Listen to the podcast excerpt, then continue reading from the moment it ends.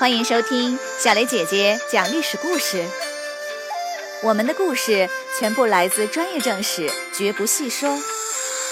每周一、三、五，来听一段故事，了解一段中国历史吧。今天我要给你们讲的故事的名字叫做《火烧连营》。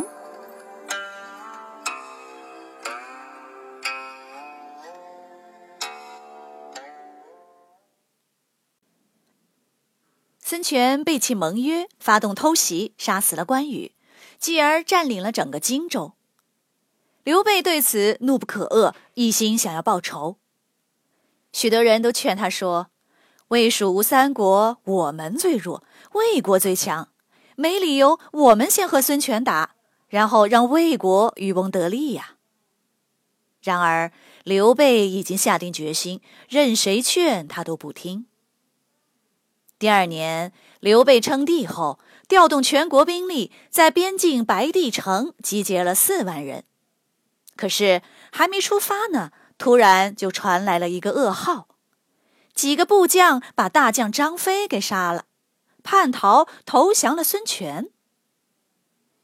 当年一同出生入死的兄弟，如今只剩下自己一个人。六十岁的刘备越想越悲愤。他断然拒绝了孙权的求和，发动了进攻。刘备迅速攻占了长江边的两座山城——乌县和秭归。他稍作休整，准备继续进军。这时，有位将领对他说：“这里是以险峻闻名的长江三峡，船下去容易，回来就难了。”刘备就说：“那我们就不用水军。”全用步兵，我沿长江南岸进攻，你负责北岸。这个时候，孙权已经有了准备，他任命陆逊为主帅，率领五万兵前来迎战，分别在长江北岸的夷陵和南岸的夷道进行防守。同时，为了避免双线作战，孙权又派人向曹丕称臣示好。曹丕很高兴，封孙权为吴王，并要求他送儿子到洛阳当人质。孙权当然不愿意，他敷衍着曹丕，双方一时和好。刘备沿着长江南岸陡峭的山路进军到了夷陵对岸，从这里开始，长江流出了三峡，水势变得平缓。一个大麻烦摆在了刘备眼前。由于没有水军，他无法进攻对岸的夷陵。可是继续前进的话，又担心陆逊可能随时随地的渡过长江，从背后给他搞个突然袭击，截断粮草和退路。于是刘备想出了一招，他一边前进，一边在沿岸的山头的险要位置驻扎军营，处处设防。当刘备前进到一百里外的夷道时，背后已经连绵的建立起了四十多座军营。可是建立军营分散了兵力，蜀军也没有什么攻城武器。刘备围攻夷道，猛攻了很多次，也无法攻破。在夷陵的陆逊一直按兵不动。既不救援一道，也不出兵进攻。刘备因此没有机会决战，不得不陷入长期的对峙当中。半年后，要靠几百里山路运送粮草的蜀军是越来越疲惫，斗志开始松懈。这时，陆逊开始尝试反攻，他命令士兵每人带一捆茅草，火攻刘备的一个军营。这场战斗，他取得了胜利。陆逊见火攻有效，立刻调动全部军队，同时向各个军营发起进攻，让他们无法互相救援。然后，陆逊一样画葫芦，烧掉了一个又一个军营。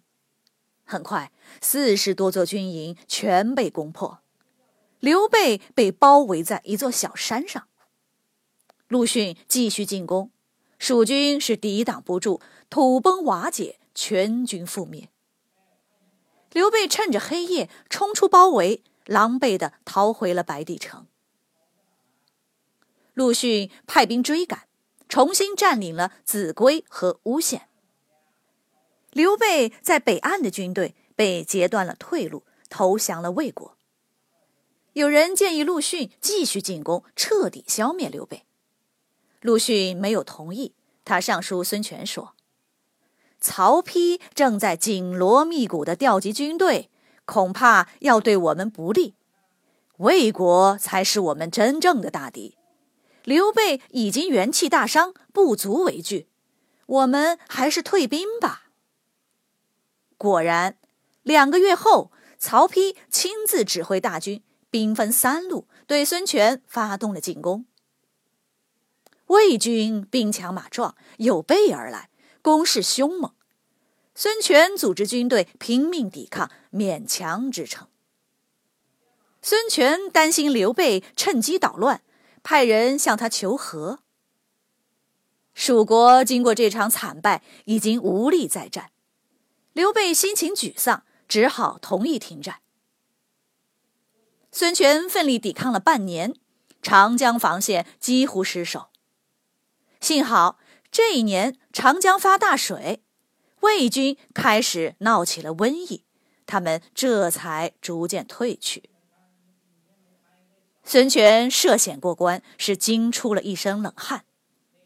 而留在白帝城、不愿回成都的刘备，这时已一病不起。在病床前，他把蜀国托付给了丞相诸葛亮。要他辅佐太子刘禅，继续自己未了的愿望，光复汉朝，统一天下。刘备去世后，诸葛亮继续与孙权和谈，双方重新建立了结盟，明文约定，将来打败魏国后，土地平分。从此，双方一起对付魏国，再也没有。撕毁盟约。